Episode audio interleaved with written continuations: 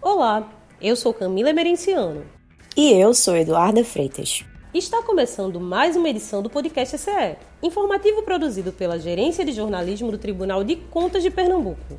O programa desta semana é sobre a metodologia de verificação de preços desenvolvida pelo tribunal ao longo da pandemia. Sobre o assunto, conversamos com Elmar Pessoa, que é o gerente da Regional Metropolitana Sul. Confira. Desde que a pandemia chegou a Pernambuco, quando foram anunciadas as primeiras ações de combate à Covid-19 por parte do poder público, o Tribunal de Contas tem fiscalizado todo o processo de aquisição emergencial de produtos e serviços feito pelo Estado e pelos municípios. Devido ao caráter emergencial dessas aquisições e da escassez dos principais produtos no mercado, os auditores começaram a enfrentar o desafio de identificar o superfaturamento de preços. Essa dificuldade levou a equipe técnica do TCE a desenvolver um novo método de verificação de preços para utilizar nas auditorias da Covid-19. Esta nova ferramenta tem sido utilizada com sucesso nas auditorias e foi apresentada ao Ministério da Saúde em reunião realizada no último dia 3 de dezembro. O gerente da Gerência Regional Metropolitana Sul, Elmar Pessoa, conta como surgiu e como foi desenvolvida a metodologia de verificação de preços.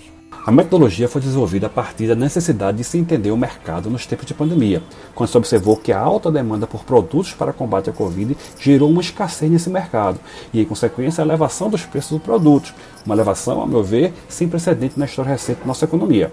Se fez necessário, então, estabelecer um mecanismo que pudesse identificar essa variação de preços e trazer para as equipes de fiscalização, a partir de cálculos estatísticos e matemáticos, uma maior segurança aos seus pareceres, fortalecendo seus relatórios e contribuindo para a robustez dos julgados decorrentes dessas análises. Elmar também explica como funciona a ferramenta e o seu principal objetivo. Em linhas gerais, a metodologia é baseada em três pilares. O primeiro deles consiste na pesquisa dos preços que vão subsidiar os cálculos. Essa pesquisa, que deve ser bastante criteriosa, deve abranger as diversas fontes de preços disponíveis, como por exemplo os diversos bancos de preços públicos, sites de empresas especializadas e, eventualmente, até consultas diretas a potenciais fornecedores. A gente ressalta que nessa pesquisa deve ser considerado o período mais apropriado para o levantamento, visto que ele pode interferir de forma decisiva no preço de mercado. Também devem ser consideradas outras variáveis, como a escala da compra, o local da aquisição as unidades de fornecimento, é tudo isso para que a gente tenha certeza de que a amostra colhida no mercado é a que melhor representa as condições envolvidas na aquisição daquele produto. Depois, essa amostra passa por um processo de limpeza.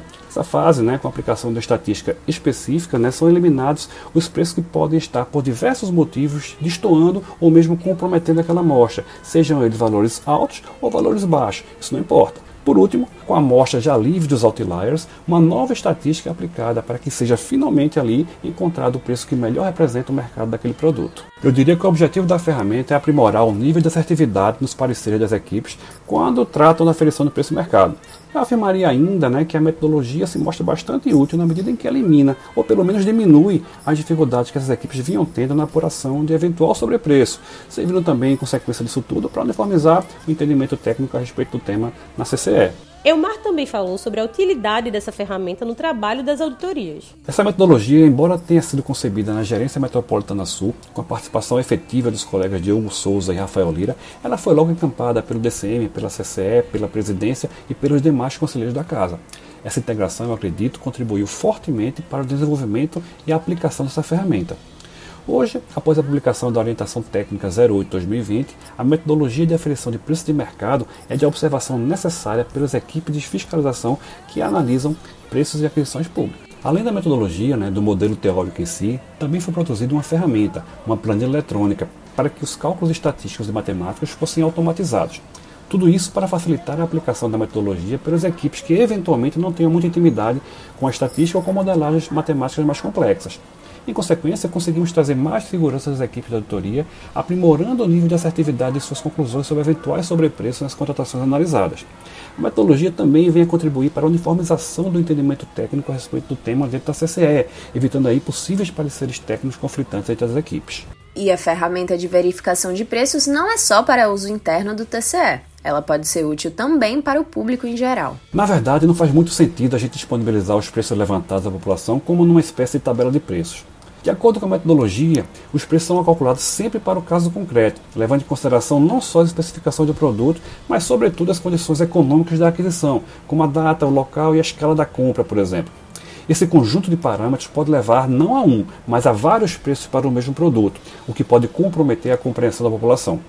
O que pode ser disponibilizado para quem se interessar é a metodologia desenvolvida. De posse dela, qualquer cidadão poderá ter uma boa aproximação dos preços de mercado do produto, bastando para isso aplicar o conteúdo da metodologia utilizando os dados disponíveis dos bancos de preços públicos. Queria ressaltar, inclusive, nesse sentido, que estão sendo planejados cursos e treinamentos na área de formação e aferição de preços baseados na metodologia desenvolvida. Esses cursos serão possivelmente oferecidos por nossa Escola de Contas ao público geral no próximo ano. É uma excelente iniciativa. Parabéns a toda a equipe técnica envolvida nesse trabalho. E o podcast CF fica por aqui. Agradecemos a participação do gerente da Regional Metropolitana Sul, Elmar Pessoa.